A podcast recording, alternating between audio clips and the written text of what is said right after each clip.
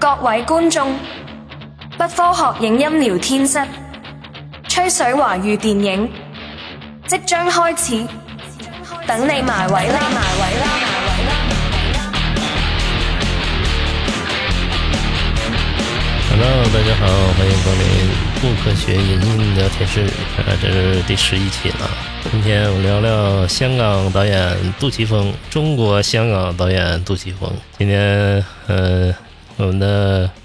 跟我一起聊天的还是我们的原子鹤老师。Hello，大家好，我是原子鹤，今天和亮宝老师一起在不科学影音聊天室一起聊聊杜琪峰的电影生涯。你这个主持比我的好，现想的，下回让你开场。嗯、都行，都行。哎，你那个看过就是银河印象的电影，看过哪部都？银河映像、枪火、夺命金，嗯呃，然后黑社会、以和为贵，嗯然后我可能也看过别的，但是我就叫不上名了，因为太远了。就是近期来讲能记得住的，基本就这些。近期看过的呗，是不是？哎，杜琪峰在你心里是个什么样的那个导演？我第一次接触上大学的时候，大二嗯那时候还不知道有杜琪峰，老师放了一个枪火。第一个感觉呢，就是这个人冷峻，就这个印象。我说这个导演呢，非常的冷峻。正常枪战片啊，他都是非常激烈的。那你看枪火就不是，但是看着又非常紧张。嗯，对对对，他那个台词儿非常少，是不是？嗯，看完之后你感觉怎么样？最经典那场在商场那个枪战戏，那个是堪称经典，因为我是先看完这个片儿吧，后来我就琢磨，因为我当时学的时候是从制片的角度来去学，就这个片儿来看成本其实并不高。嗯内景比较多，外景也都是像午夜的商场，还有一些废弃的厂房。嗯然后看到这儿的时候，大概我就想想，那这样特别简单的场景，那就非常考验导演的场面调度能力。嗯那他杜琪峰就借用了一个，就很多欧洲导演吧，他非常愿意用那个叫 mirror，就是镜子，去发现一些事情的真相。包括李安也在用，不过李安用的比较慢节奏。杜琪峰呢，他可以运用一些镜子的元素，可以找到一些人的所在的点，然后引导观众去找到这个两个人之间的冲突和矛盾，然后一爆发，以枪战这个点为爆发，比较独特。我觉得这个导演是比较独特的，而且看起来之后，整个片子就没有给你特别直观的感觉啊，说是那种特别华丽的，而且台词也比较少，嗯整个的故事线也抓得很准。所以说他应该是早些年经受过 TVB 的电视节目的这个学习和工作经验以后，才能地道出来枪火。而港就是我们这个中国香港啊，中国内地啊，它这个电视台体系它是不一样的。两套东西科班嘛，是不是？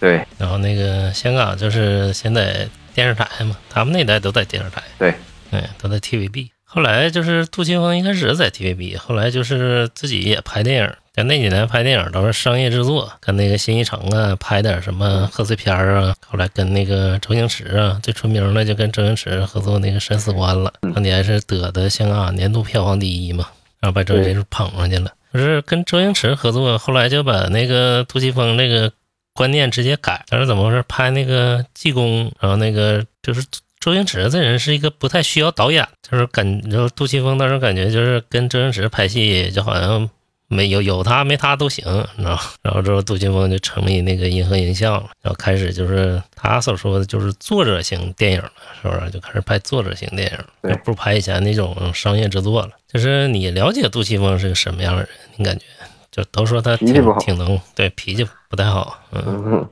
对，脾气不太好，骂人啥的。嗯，对嗯，你看过那个就是杜琪峰那个纪录片吗？就是那个，高海拔之恋看过对？对对对对，有一段呢在大陆拍戏，杜琪峰一顿发火，对，然后还有那个就是，哎，你就是看杜琪峰的镜头语言怎么样？看他的镜头语言拍那种其实他啊，他的有一个叫就赵薇演医生那个叫什么来着？有一组特别长的长镜头，三人行，三人行，对，那个也看过，当时印象比较深。那个最后片尾有一个长镜头嘛，然后那幕后我也看了，就是呃那个长镜头呢，其实加在那个片子里就显得比较突兀，因为他最后就想把一个抒情式的流血事件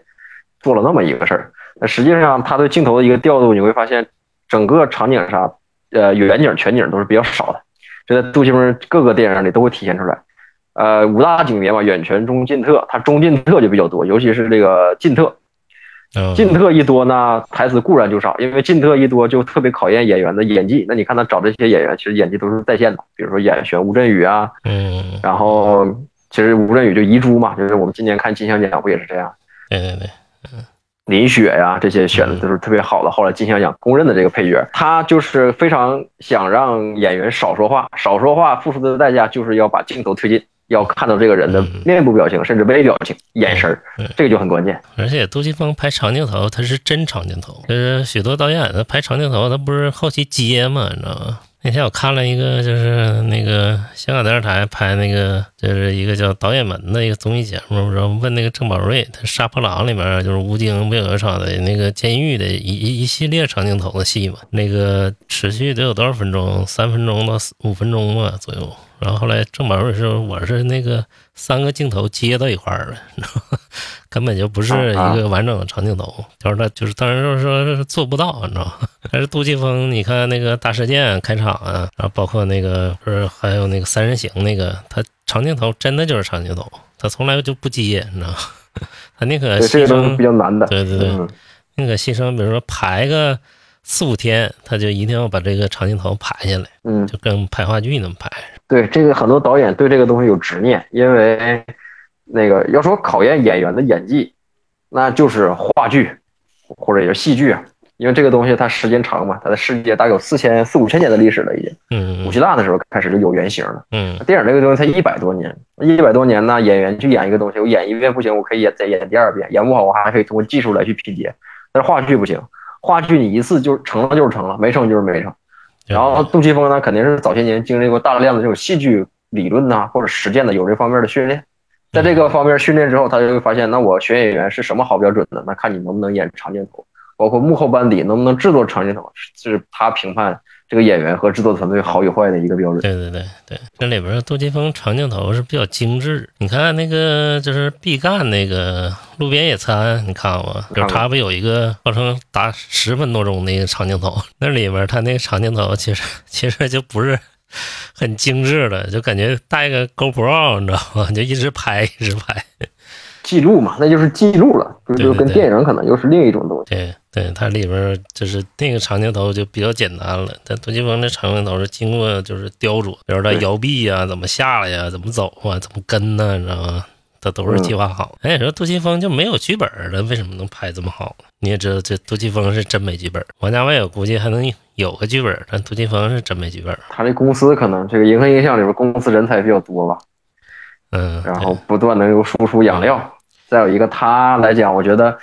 呃，香港 TVB 它就是做电视演电视制作人的这个培训和培训演员应该是一个道理，嗯很严格，叫低进高出。嗯，我可以把你招进来，但你能不能毕业是你的事儿。哎，那天我查资料了，说杜琪峰为什么没剧本？就杜琪峰自己说，你猜他说啥？嗯，他说他感觉就是有剧本，我到现场不兴奋。就是那个，他说我写完了剧本，已经就是雕琢好的剧本，就是头一天要是有一个完整剧本，我感觉到现场就跟拍过了一样。但是我要到现场就是现写剧本，我就感觉很兴奋。对，这是不可多得的才子才会这么干。估计就是 TVB 里面全是这种，就是那个到现场执行能力比较高的，是吧？或者说对作者型导演比较喜欢这个，就是这个一般人做不到。嗯，嗯，是的。还有我这东西我不排练，但是我到现场我这兴奋，我不知道接下来该发生什么，演员也不知道，是吧？嗯啊，接着说说枪火，就枪火这个，你感觉就是演员演的怎么样？演员基本上都在线嘛。呃有一个问题，同质化比较严重，就是，呃，性格都是靠解读解出来的。这个可能是因为当时太紧张，性格都是靠后期我们解读解出来，但是通过他的语言上啊、台词上啊，其实，呃，或者他行动上看出来的人物性格比较少，就是相当于小弟都是演的是一样的小弟，都是打手，但是你要是论那种每个人特别鲜明的性格，很难去在第一遍当中去找到。对他那个前面其实有个交代嘛，就比如说黄秋生是个剪头的，然后说那个林雪是一个保镖，就是相当于保镖，然后后来那个对，吴镇宇是干什么来的？反正一大堆人，就前面有一个交代，就是他们各行各业的人都有。他说黑帮老大呀，一招齐了，都给他们招齐。对对，但是有的就是对，跟你说那个性格重复差不多。比如说黄那个吴镇宇跟黄秋生，他俩我感觉就性格差不了多少。吴镇宇就是对能比黄秋生演的好一点。对，就是可能在那一个潮流下吧，说黑社会是不是就是那样的，就是都是那种特别高冷的、嗯装逼那种劲儿，都可能在现场就说你们拿捏这种劲儿，但是演员可能也比较懵，我该拿捏什么样一个劲儿，这个很难拿捏的。但是动作戏是不输的，比如枪战呐、保护这个大哥呀，包括他们走位调度，这个没得说。嗯，这个语言上和表演上，就是让能让性格有区分度，这个区分不开，它就不像后期这个电影了，后期电影就就能区分得开，黑社会就给区分得开，这个也区分不开。还有一个就是枪火那里面，它这个成本特别低嘛。你想想当时就是好像就用了二百万，当时杜琪峰说是上台湾，就是中国台湾找的那谁，找的邱富生嘛。邱富生这人比较牛逼，就是台湾那个 TVBS 的电视台的相当于创始人嘛。邱福生对中国电影帮助也挺大，就是他投资张艺谋活着就是他投资，然后包括那个大红灯笼高高挂也是他投，就那个拿到这二百万投资了。然后邱福生说：“你就拍吧，随便你怎么拍都行，我也不过问。”然后他当时这二百万投资可能就只够胶片的钱，然后说那个他就找了，就是那个一大堆演员，就是这些演员里，他就是一分钱没花，就给吴镇宇啊、黄秋生啊，所有的人都都那没有那个没有出场费的，就是用杜琪峰的话说，就是只能拍一遍，就是没有钱 NG。嗯，就是当时用的都是胶片，没有钱 NG，只能拍一遍。后来就是呃说那里边谁 NG 最多，就是就是林雪 NG 的是最多的，其他演员都是一条过，就是没有没有资金再拍第二遍了，基本都是一条过。林雪那个时候，林林雪那个时候看着其实，呃，大家都奔着喜感去嘛，那可能也是第一次去挑战这种这种一个角色，嗯。嗯，这里面就是他是相当于丑角了，是不是？就是搞笑那角色。对，吃东西嘛，不断的吃东西。对对对对，啊，其他的人都很严肃，就就跟你说，就是别人都想性格鲜明嘛，他这个都有的都很严肃，就他这个是一个比较搞笑，但是其实挺出彩。然后还有枪火的音乐，你怎么看这个？这这个就属于这应该你来解答，我我听的属于电子乐啊，电子那一类的。对，就他银河映像出了一个专辑，嗯这节奏是那个恰恰舞的节奏嘛，啊噔噔噔噔那个，你知道吗？啊，嗯，对，然后那时候就是问杜琪峰说那个为什么选择这音乐，然后杜琪峰说这片儿就是大家没有什么太大的动作，都比较静。你看他那个就是所有的场景和镜头都是静中取动嘛，你知道吗？一定要配一个比较动感的音乐，把这个两者就做一个反差。这音乐挺成功的，就是到嗯到后期他银河映像做了一盘专辑啊，就可能一九九几年到二零零几年，他有这么银河映像十年音乐精选，对对对，然后对，然后这个还呼声还很高，因为电影原声嘛，一般不都是一个电影出一个原声嘛，他这是好几个电影做成了一个对一盘专辑啊，据说还挺火的当时。嗯，哎，就是那个，你感觉就是这么低成本做一部戏，就是在在你看来做成就这样已经呃很不错了，是不是？很不错了，嗯，对，怎么样？就是拍，你说就是小成本拍能拍的这么好，小成本拍片其实有一个共性的问题，就是包括现在我们就两岸三地有很多的这个导演去做的话，我就拿长镜头和慢节奏来堆，然后先把这个片儿时长堆起来，然后人物去少言寡语。但这个东西呢，做做起来其实门槛儿很低的，嗯嗯只要有点视听语言基础，我做一个班子其实是可以做。呃，你把按按照现在的逻辑来说，我去获奖也比较容易，你就不拿 A 类呗，我 B、C 类的电影就去往后推。但但能不能考验到，就是说我做一个小成本电影，能不能让节奏更快、更密，然后呢，观众看完了之后又觉得酣畅淋漓、有思考，这个好像还没有能能够做到，尤其在九零后导演，就第六代结束以后的导演，嗯很少有人做到，还基本上是靠投资来去做，这是一个困局。再有一个可能是因为政策原因，市场没有打开，也发现不了这样的人才。嗯，反正现在有二百万肯定是够了，呃，现在二百万长片是不够的，短片是可以拍一个中二三十分钟的。嗯，然后能拍一个就挺好的了，嗯就这种啊，呃长片还差点意思，嗯，但是对于当时香港那种电影环境来讲，也够呛，是不是？九七年之后，香港电影一蹶不振了。接着说说，就是最经典的这个黑社会，嗯那你怎么看黑社会这片儿？那叫江湖规矩嘛，一开篇不就是你们那个上课的时候那个放了吧？啊没没放黑社，我看的是二以和为贵，嗯，看的是那个，嗯他那一开篇不是有一个像广东有那个宗祠那种文化吗？嗯，对对对，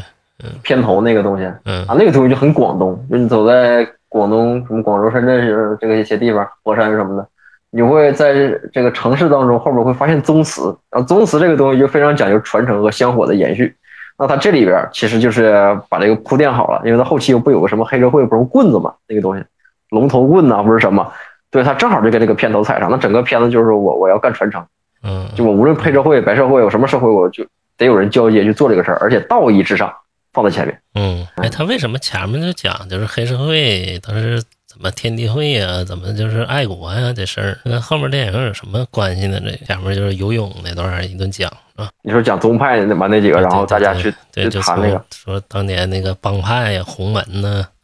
嗯，怎么演变成就是现在香港的黑社会，就跟这电影有什么关系？上一期聊那个一代宗师嘛，然后我后来又把三 D 那个又看了一遍，嗯宫保森演那个角色就叫问叶问嘛，你能不能掰开我手这块饼？然后他就说那权有南北，国有南北吗？正好延续到这边，香港其实早些年吧，就是呃以杜琪峰这一代就为代表的话，他们这个对于中国这两个字认同感还是非常高的。嗯嗯认同感是非常高的，因为他们就是离呃，我说早期的那个历史会更近一点嗯，他知道是怎么变从从中国变成了殖民地，完又弹回来了，就是变成这么一个过程。现在年轻人都是不懂的，之前那个那段历史它是割裂的，它是靠后期的补。但是老一辈的人，他天生是有这样的一个认同。然后你看武侠世界，他不是讲嘛，我要通过权的南北，让国家统一嘛，就不再那么藩镇割据了。那黑社会它自然它也有一条自己的逻辑，因为黑社会一定这个社会一定是先有黑所谓的黑社会，才有的白社会，就先有组织，然后才有所谓政权、国家机器，再有制度。嗯，就黑社会其实往往能走到所谓今天白社会的前面的。对对，那他这个东西就是黑社会，我不是打砸抢恶，他们黑社会之间有一套自己的这个逻辑，就是你不能抢我地盘儿，然后我有自己的管辖范围，嗯然后呢，我也不会主动去欺负别人。就像像像黑社会，它里边就讲弱小啊、老幼这些东西，我是不会动你的。我动你的只是侵犯我我这摊生意的人，嗯他是比较有界限感的这么一种存在。所以说，嗯他这里边虽然叫黑社会，但跟我们今天所理解的扫黑除恶完全是两码事。啊，包括他讲就是中国早期黑社会嘛，就是清末时候的黑社会，基本上全是爱国的，不是反清复明啊，是不是？嗯，对，然后那个推翻清政府啊，你知道吧？洪门呢，都是都是黑社会干的事儿。然后包括到香港开埠以来啊，嗯，黑社会这个很重要，就是开户以来就是鱼龙混杂的嘛，就是靠那个，比如说九龙城寨那，就基本上靠那个黑社会维持秩序嘛。嗯，然后包括那个杜琪峰那一代，都是都是看着身边的朋友都是基本上都是黑帮。但他这个《黑社会二》讲的就不是当年的黑社会了，那时候黑社会比较有规矩啊，到后来就是黑社会就越来越没规矩了，就发展到那个现代了。资本起来了，所以说大家都奔钱去了。嗯对对对，嗯，看那个古天乐的角色是什么样的感觉？就是他扮演的是一个什么样的黑社会？我觉得古天乐这个角色叫就就笑面虎，我不知道怎么理解他，就是你看起来感觉他很亲善，但实际上他就很有手段，就这么一种对对对，给我的感觉当然了，他也是被逼的，是吧？啊，就这种感觉，他能他能拿捏的非常好。我觉得就是选角也，就是杜琪峰给他放这个位置很准，嗯就放他嗯或者是任贤齐，我觉得这都是对的。对，如果这个放成曾志伟，那就不对，嗯就是不对。就他会很很会选人，那选他是很正确的，就是给我一种就是这样的感觉。嗯，嗯，在电影里，古天乐你看老是想赚钱嘛，他说我只想赚钱，我不想参加帮派选举。对，代表香港一个社会社会一个环境嘛。因为因为这个，你说当时黑社会，就当时香港警察就在廉政公署没成立之前，香港警察也可以作为是黑社会的存在，只不过是官方为他去证明了，他在干的事儿也不见得有有底线。嗯嗯你像武义探长雷洛那里边就讲，那那那个香港的警察穿着英军的那个就警察服，到人家小摊小贩、茶水铺去收钱，那不比这个我们说杜琪峰所讲的黑社会要好得多。嗯就是后来就是政呃，就政治上的一个变革，资本一发展，大家什么社会，黑社会、白社会都奔钱去。对，就是香港发展的那时候，他那个那一代有钱人基本上都是黑社会过来的，你看是不是？对，就包括夏华强啊，夏华强，但是当然他不一定了啊。当时有钱人都是黑社会，你知道吗？就是哎，不能说全是黑社会的，就比如说夏华强啊，他他爸的身份当时就是在九龙城一带很有名很有名的，就不说他那个为什么了。夏华强还说，他爸当年就是外号就是九龙皇帝，就已经很出名了。然后那个杜琪峰在那个黑社会那个花絮里也说，说当年一部分有钱人都是黑帮上来的。就你怎么看，就是黑社会当时发展成这样的事儿呢？这是当时香港面临一个抉择，就是这个廉政公署要不要成立。如果成立的话，一定是切割很多人的利益。啊，你看香港是，呃，在廉政公署成立的时候，其实还是英管辖范围的。嗯那这个时候就代表着他们可能要走向一种法治的文明，就是司法是要独立。这个东西一独立之后，从制度上就制约了各种社会的发展。有很多的国家，就是为什么到现在还可以胡来呢？就是因为司法不独立，就导致所谓的各种天灾，就就是人祸吧，嗯就是因为司法不独立。但是如果说廉政公署一成立，那直接香港的这个呃特区政府这些呃理念、政治标准和英国直接是能对得上线的。对，那以这样的一个制度去约束人，那香港一定会走上所谓资本的道路，同时也走向法治的道路。那后来大家不都说嘛，说香港这里有两个精神比较这提倡，一个是叫拼搏精神，第二个就叫法治精神。嗯拼搏精神就是体现在像杜琪峰这一代人，他条件再艰苦，比如说我可以去寻求自己个人理想，去做一件事儿，专注去做这个事儿。拼搏精神，法治精神就是讲我司法是独立的。嗯，在香港大学法学院门口有一个雕像，这个嗯雕像就是一个公平的女神，她手里拿了一个天平，嗯，然后她的眼睛是被布蒙掉的，就那意思。我要想判决一件事，我不靠眼睛看，我靠手中的天平，我用事实来去判断到底什么是公平。嗯啊，就这个制度反推到黑社会就发展成这样。就在这个制度之前，可以说大家还是就像民国那种那个那一套，就是江湖，你一摊你一摊儿我一摊儿，然后大家互相争势力争土地，这是一个原因。还有一个跟当地就你看这个角色里有东莞仔是吧？嗯嗯然后这个包括什么什么师爷呀、这些，还有大头啊，是这个这些角色，他这些角色你就是往广东的这个根儿上你去找，你会发现为什么就是潮汕地区啊，他为现在还流行这个多子多福生很多人，嗯因为以前这个广东这个地方有呃有限资源是有限的，嗯然后就需要各个村子尽量能在有限的这个资源里尽量去扩大。比如说，我现在这个村子里本来就一百个人，但是我通过所谓多子多福，我升到五百个人，那我这个地方自然就是需要扩大。那我人的力量多，男人的力量多，就往外扩大。嗯同理，你要把这个事儿推到香港，因为香港潮汕商会、什么客家商会，他把这些理念推开来之后，香港本身人就少，嗯，资源就少。那如果还没有法师去制约的话，就没有廉政公署这样法师去制约的话，那他一定是通过各种的帮派来就汇聚力量，嗯然后去你切我割。然后如果说有些有想法的人，还会单独自立门门户，嗯。就大概是这么个逻辑。嗯，当时就是廉政公署起来之后，其实有些帮派生存也也那个成问题了。那时候就是帮派好像是就由黑转白了，是不是？从那个做非法生意、啊转成那个做正当生意了。对，然后之后他们就开始就是融入社会了，然后之后就变成那什么了，正当的有钱人了。其实这里面电影里面有有几个角角色也挺鲜明的，你像古天乐啊，然后包括那个呃李家栋饰演的东莞仔啊，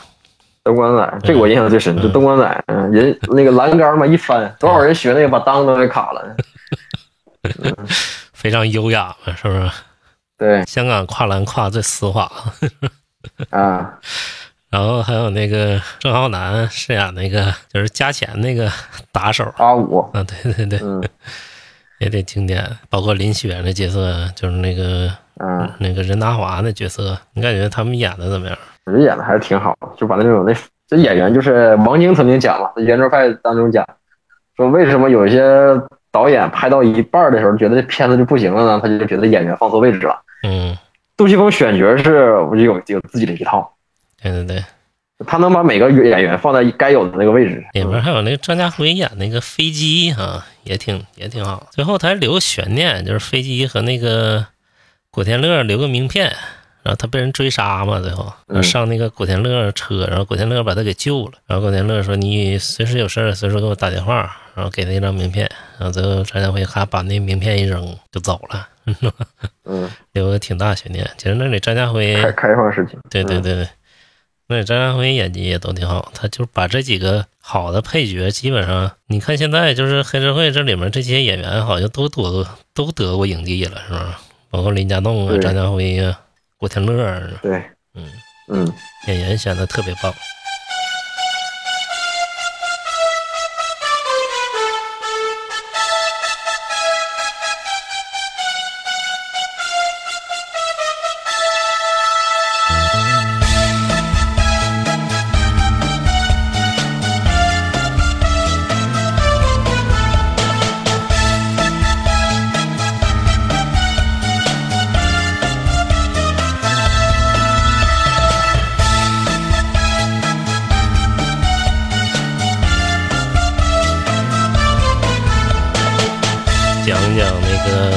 黑社会往后变了，往后变就越变越惨了，你知道吗？嗯，小混混也越变越惨了，生活在一个经济高速发展的年代了。就讲讲这个夺命金了，嗯，夺命金，夺命金，哎呀，这个其实后来咱前两天有一期不是聊那个七人乐队，其实嗯，很像，这俩人很像。很像，杜琪峰喜欢拍《经济与钱》，就是因为他自己投资房地产。对，你看他这么些年这个片子，为啥自己成立制片公司？你看我们现在内地上电影，有一些导演说我我拍一个什么片子，那我就需要万达来投钱，需要华谊兄弟来投钱，嗯需要北京文化来投钱。对，这是我将主动权交给别人，他能告诉我怎么拍，我不得不听。嗯而杜琪峰做这个银河映像呢，他是我自己投资房地产，我拿房地产挣这个钱，我来演电影，所以说我有直接的这个一票否决权，我想怎么拍我就怎么拍。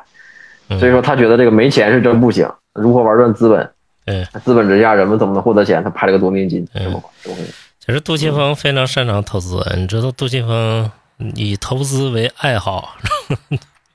就是他说他在生活中他最爱分享的就是经济，嗯就是他非常爱跟别人分享经济。嗯，比如说讲讲股市了和别人，然后讲讲什么楼市了，呃，讲讲什么那个就是怎么理财了，他经常这样，就嗯别小瞧他。这个杜琪峰是这帮香港导演里算是一非常有钱的一个人。经济头脑，对对对，嗯你看陈木胜拍了一辈子电影，那都没啥钱。那个林岭东什么的，但你看杜琪峰，人家就住别墅，啊抽好烟是吧？喝好酒的。呃，陈木胜是前几年先试了吧？啊，哎呀，这米饭老师来了，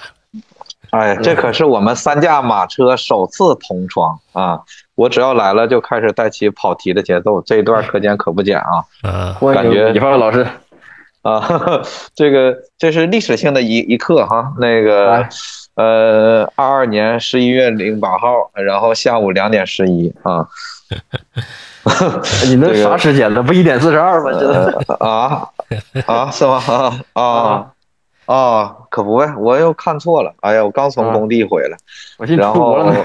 呃，我也是这么想的啊。嗯那个，呃，这这真的是咱们三个，就是哈，怎怎怎么说，三个火枪手，三驾马车，三头怪。聚到一块儿呗，是吧？你得补录对对对个开场，我给你补录个开场。不不不不不，不要，我们就要这种一刀未切欧耶版，嗯，就是完全很糟糕。为啥还能说呢？因为我们这个园区被，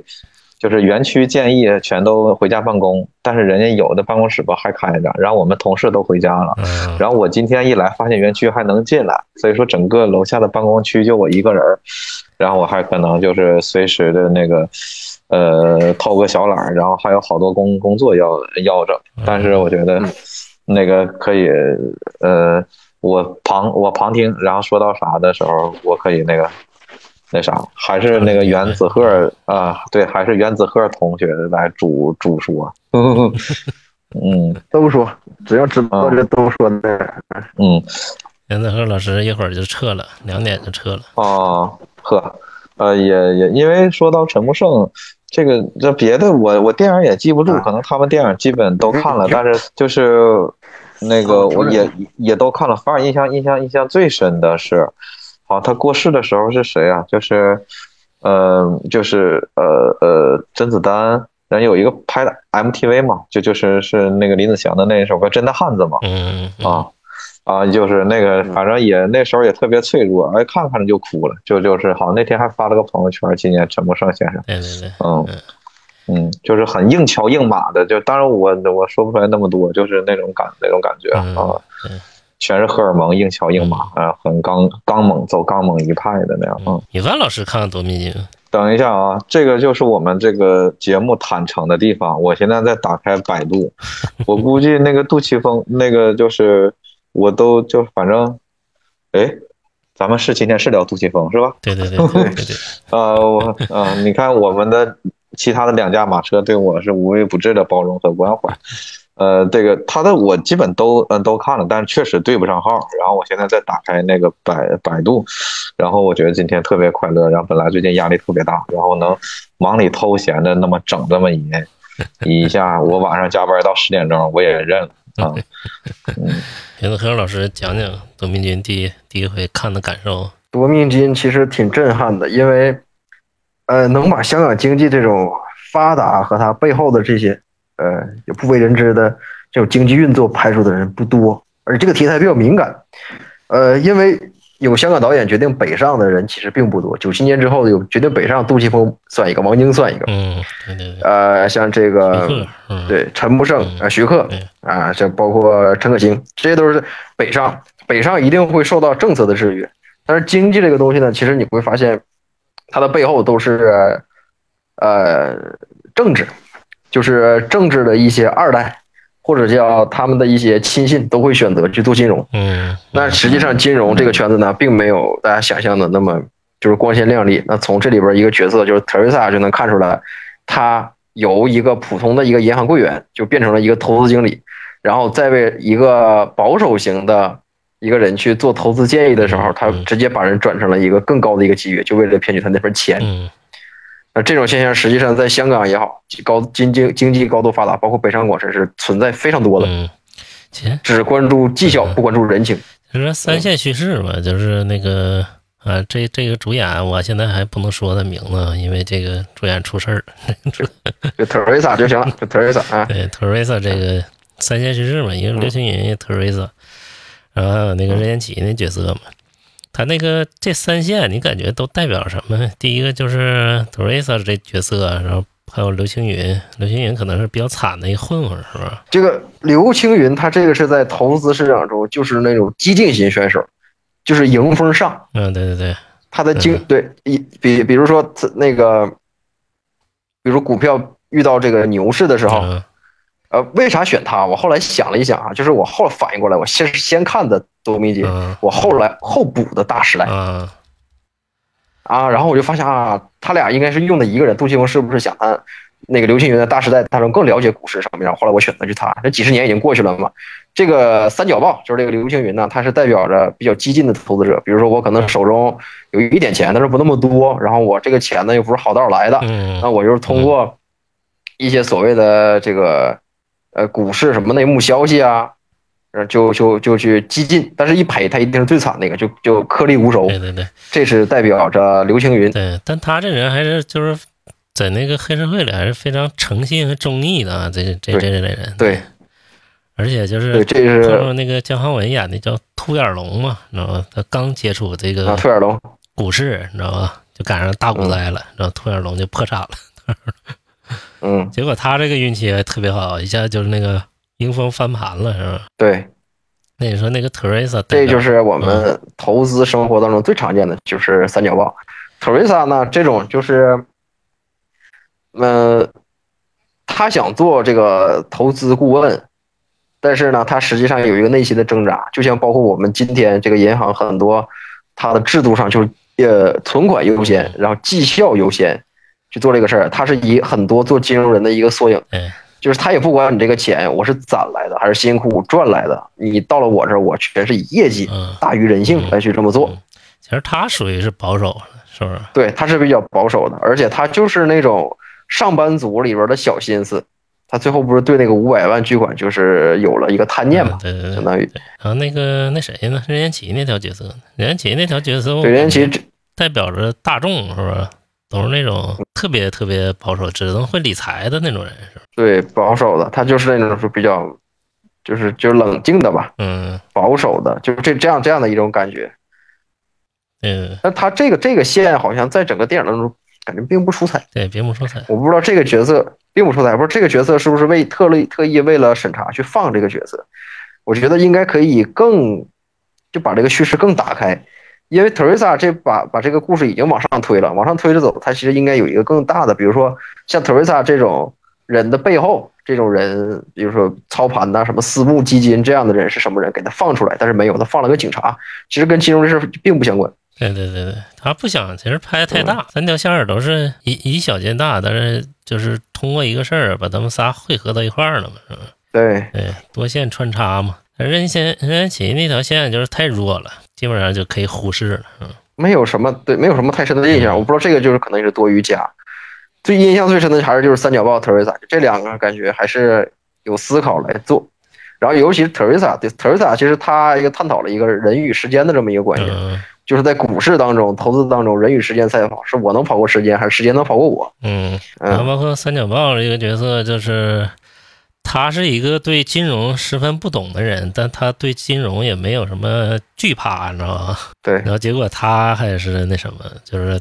赚运气型选手赚钱赚嗯最多的。对，但是特瑞莎就是偏保守型的人，但是他对金钱也是最贪婪的。而且这里边有一个环境，就是你看这三个人呢，无论他生活在什么环境，都是那种香港的那种冷漠，然后压力，然后就是那样的感觉。你看整整片下来，整个色调都是那种偏蓝绿色的那种色调。对对对，这三个人，啊，就是感觉像在金融之下是呃金融市场控制着人的行动和生活，那就显得这个压力特别大，对对对，压力重重，然后生活又有负担。嗯，就是把他仨压的都够呛。但是那个刘青云那角色就是比较中意，还帮老大骗钱呢啊，就是嗯，摆到骗钱。其实整个你觉得就是在当时那个大环境下，就是香港经济已经是退步了，是不是？已经到了现在这样，金融泡沫非常多了。它是整个怎么影射就是香港这大环境了？当时这片子应该是在二零一二年的时候上的，啊，二零一二年上的，那之前制作如果按两年算，就是一零年、一零年、零八年那时候刚过了金融危机，就是对香港打击是非常大的。嗯嗯那打击非常，因为它相对其他的地区，那它金融中心这个位置可能就在分散。比如说，现在竞争力最大的就是新加坡，嗯然后恒生这个指数可能在当时一开始又比较火，后来变得也比较弱。然后再有一个，可能很多人也意识到这个问题了，就是一般的人是把握不了嗯这个股市的规律，它永远是掌握在极少数人那个金字塔尖儿的那个那个部分，所以这里边可能还有一点劝诫的成分，就是你要不就踏踏实实做事吧，你要做投资啊，可能做不好，在现在这个环境之下，你是颗粒无收对。对对，呃，他这个电影在咱咱们国内也上映了映了？就是他就上了啊，就是去年是吗？嗯、没有没有，上映很长时间，二零一一年了都。啊，一一对对年，对哎嗨，我你看我这乱倒你，这听成粤语了，一零一一年。不是，嗯我我就听个二一年，我还寻思去年啊，去年上映了。二嗯零一一年，这片儿老片儿，嗯他那个大陆版的结局是改了，改成那个最后一段文字，就是所有的人都被抓住了，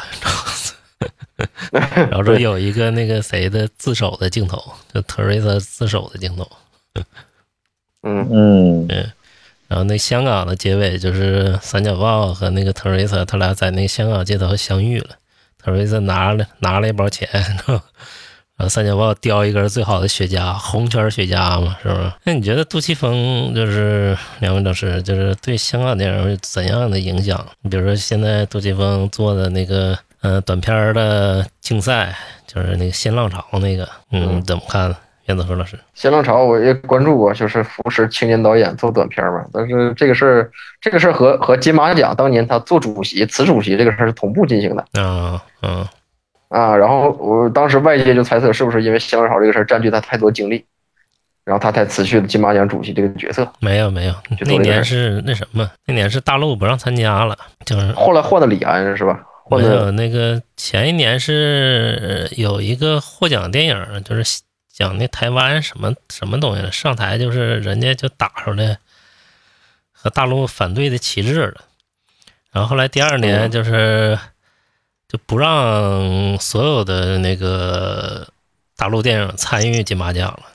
然后当时同一时间在那个厦门办的金鸡奖，他俩就对着干，就是香港所有的阵营都站到大陆那边，也不去参加金马奖，就连提名他们都不参加了。嗯嗯，就是这么回事儿。说当年就是杜琪峰就辞辞去了，因为他有一部片儿就上映嘛，就他给萧华强他儿子拍的，向佐拍的叫什么《我的吃货男友》啊，还是我的拳王男友，嗯有部片要上映，啊所以他迫于压力，他就没参加金马奖，辞去了。啊，是这么回事那那就是这这个新浪潮，我看经常有独立电影在发，但是没见着特别多的作品。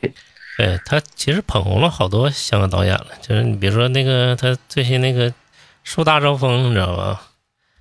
哦，那个我那个就是啊，我知道啊，就是他那个竞赛新浪潮，就是得奖的三个导演，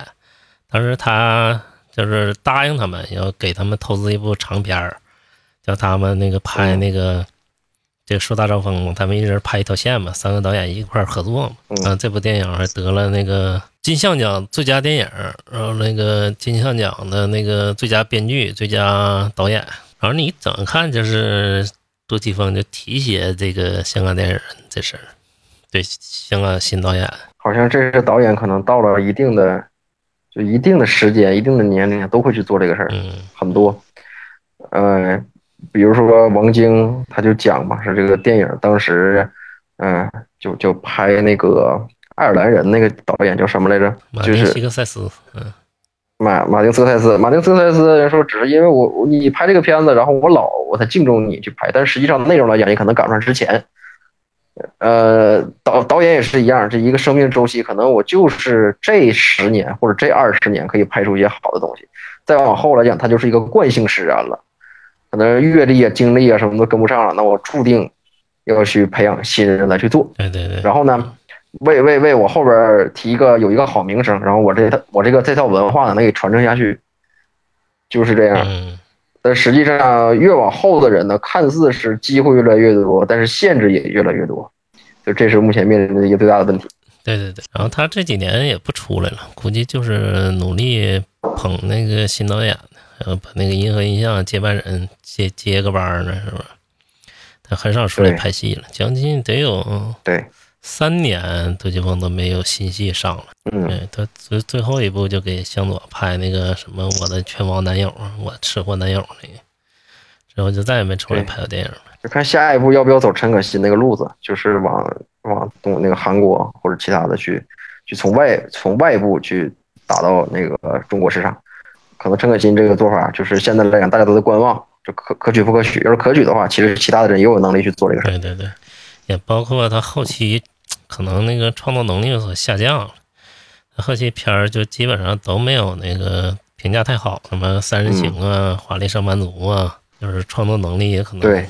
有点下降，不在巅峰时刻了。就是没有给他一个相对自由的一个空间。对，但他还是挺代表香港的。你就从那个黑社会那里面布景就能看出来，这就就非常复古，拍的都是香港老街道啊。行，今天就聊到这儿吧，袁德和老师，嗯，袁老师是不是要撤了？撤了。嗯，了，我先撂了哈，啊，好了好，感谢啊啊感谢啊。嗯，好，拜拜。拜拜。嗯，然后说到杜杜杜琪峰，我刚才又很认真的百度了一下哈，嗯。我发现我看到的可能是两个，我觉得最经典，其他我都没看。嗯。我看了黑社会，看了独嗯独战，嗯嗯呃，独战里边就是，嗯，呃，就是独，呃，就那种紧张感跟压迫感一直特别好，从始到到终。然后那个在那个车里边，就是他们直接上厕所就在那矿泉水瓶子里边，就这些细节特别，呃，特别打特别打打动我。然后还有独占的那个，就是结尾好像就，嗯嗯。就嗯挺挺嗯，但表面说就比较惨烈嘛。啊然后我觉得就是就是就谁也得，啊，对对对，这个然后整个紧张感从始至终的压迫着嗯自己，也是某种很权力啊、很 power 的一种，就是那种力量的一个体呃体现，就是一直在压嗯在压压制。然后反而你们刚才聊的时候，我突然想出一个反黑社会类类型特别可爱，那个梁八不知道你看没看过，叫那叫什么《飞沙风中走》啊，还是叫什么？飞沙风中转，这个啊，非那个特别可爱，就就是就是什么，就是原来卖色情碟的哈，现在都能免费下载，也没人卖了。就是这些大佬们，对对对，就是嗯就是仿佛对，这这就像我们老说这中年危机的电影嘛，而且惨的可爱嗯啊，就是原来需要打架的，现在也不需要打了，也没人这个收保护费了，就是大家都在网上购物啊，我就是实体店就更不行，我收不来什么钱了，然后呃。就是就怎么说呢？这大这大家迫不得已的洗白，而且洗的特别萌啊，好像就特别惨。呃，但是实际上反映的东西，我还是觉得是挺深刻的。但是他用一种嬉皮、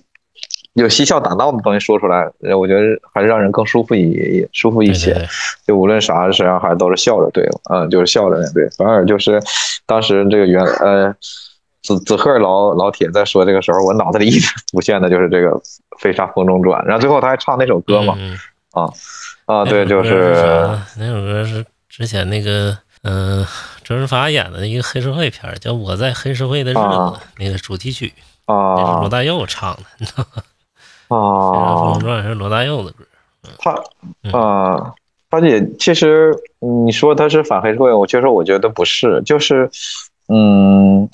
啊，不知道就是最近也是被工作，哎，工作不能当我的锅，就是词就是很不准确，不知道说什么，就是它不是一个反类的呃反黑社会的电影，它更像一个嗯一个预告，可能以后江湖上也就这样了，就大家都开始就就没的黑了，就就是那就洗白白，就是嗯空间不多了，就那就好好做事，好好工作了，就有点像这样的，对对对，黑或者是这种东西就转移了啊，不再是传统的对黑帮片这个类型，我估计以后都很少了。啊，对对，就啊对，尤其是像这个电影，可能就是给所有黑帮片的类型，所有让人热血澎湃的一些东西画了一个结尾。对对对，啊、是对对，这个很有很有意意思，它在那个时间点也很微妙啊，也很微妙。以前都是刀光剑影啊，都血流成河，然后不是，然后这些是大佬们各自各的，就好穷啊，又借钱，呃，又又又没有出路，嗯，你看《多战》有点像什么片儿？其实它有点像公路片儿啊，它就一直在那个不停，就是滚天乐带着他们追踪。嗯，嗯，其实这个看了也有几年了，就是呃，反而那个谁的给我的那个啊，李菁，李菁这个演员哈，哦、就是那种凶狠残暴，就是呃，我觉得他戏就是戏好，就是原来他那么有那个能呃能量，对对对，嗯。我觉得就是那种凶狠呐、就是你很难想象哈，一个就是他是呃捧哏的相声演员哈，人家啊，其实好像李菁很多的角色都不错，李菁那里就面比郭都是涛演的啊，是是是，就都那个，但他俩好在都不出戏。我我好像看半天才看出来那是郭涛，那是李菁。就终于有一个，按理说他的脸也都挺熟的哈嗯，但终于有一个就是角色，哎，呃，就是你先认可是他的角色，然后可能看半天才哎才想起来，哎，这不那谁吗？啊，这个真的是做得特别棒的地方。对对对，它里面还有一个就是挺反转的一个东西。你像以前香港电影不描写坏人都是大陆人哈，啊，都是大清嗯的，嗯 去香港打劫去了，进步啥的，你知道吗？但是这部片儿就是把那个整个反转了，就是香港人成坏人了，啊，犯罪团伙全是香港人，哦这这个嗯，对他这个电影是哪一年的了啊？这个也是挺早了，估计得二零一五年啊，二零一二年了，二零一二年的电影。哦呵，那真的是这正好是十年了，嗯正好也是卡一个契嗯契机，然后二二年也快过去，了。那时候是杜琪峰第一次，哎，不是第一次，就是拍大陆题材的，就是制作比较大吧。哦第一次制作比较大，拍大陆题材的电影，哦，明白。算是合拍反正。我我刚呃我刚才在百嗯百度了一下，就是原来这阿郎的故事也也都是他导的，然后还有那个生死观，我尽管觉得生死观是那个周星驰最不搞笑的一个电影，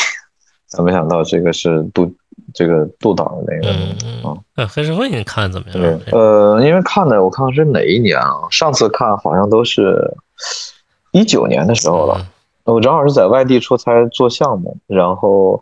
呃，难得有时，也不是说难得有时间，平时也有时呃时间，就是可能时间多，然后总是这个，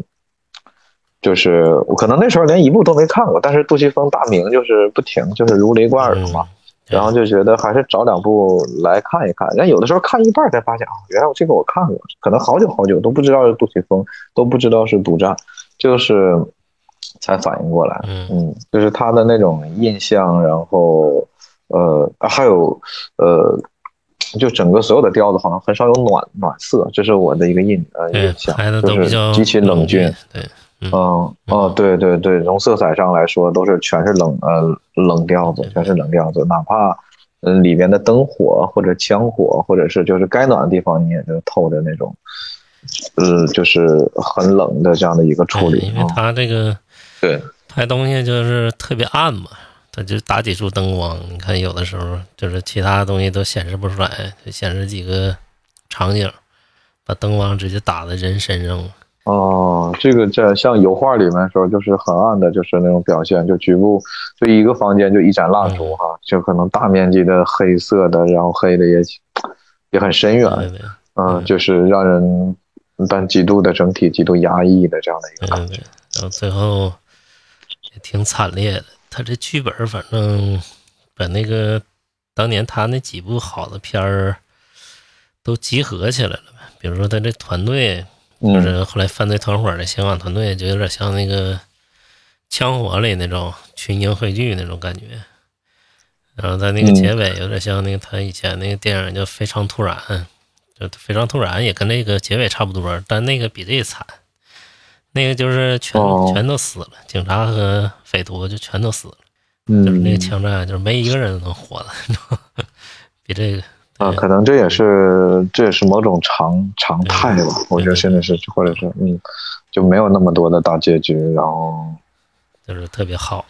就就应该应该是这样。嗯啊，咱们三驾马车终于能同台短短的几分钟，呃那希望咱们这个下回咱们的呃最近就比较烦，咱们能可以叨叨在一起。哎，没问题。总之就是欢迎大家收听吧，感谢大家收听本次的本期的科学呃不科学冲浪聊天室，又念错了。哎，对对对，不要不要删啊！感谢大家，就是这什么，欢迎本期的不科学影音聊天室。感谢大家收听本期的不科学影音聊天室。这次这个米饭老师中途加入啊，很惊喜。嗯，呃，是，我也那个希望我今天下午工作能顺利一顺利一点。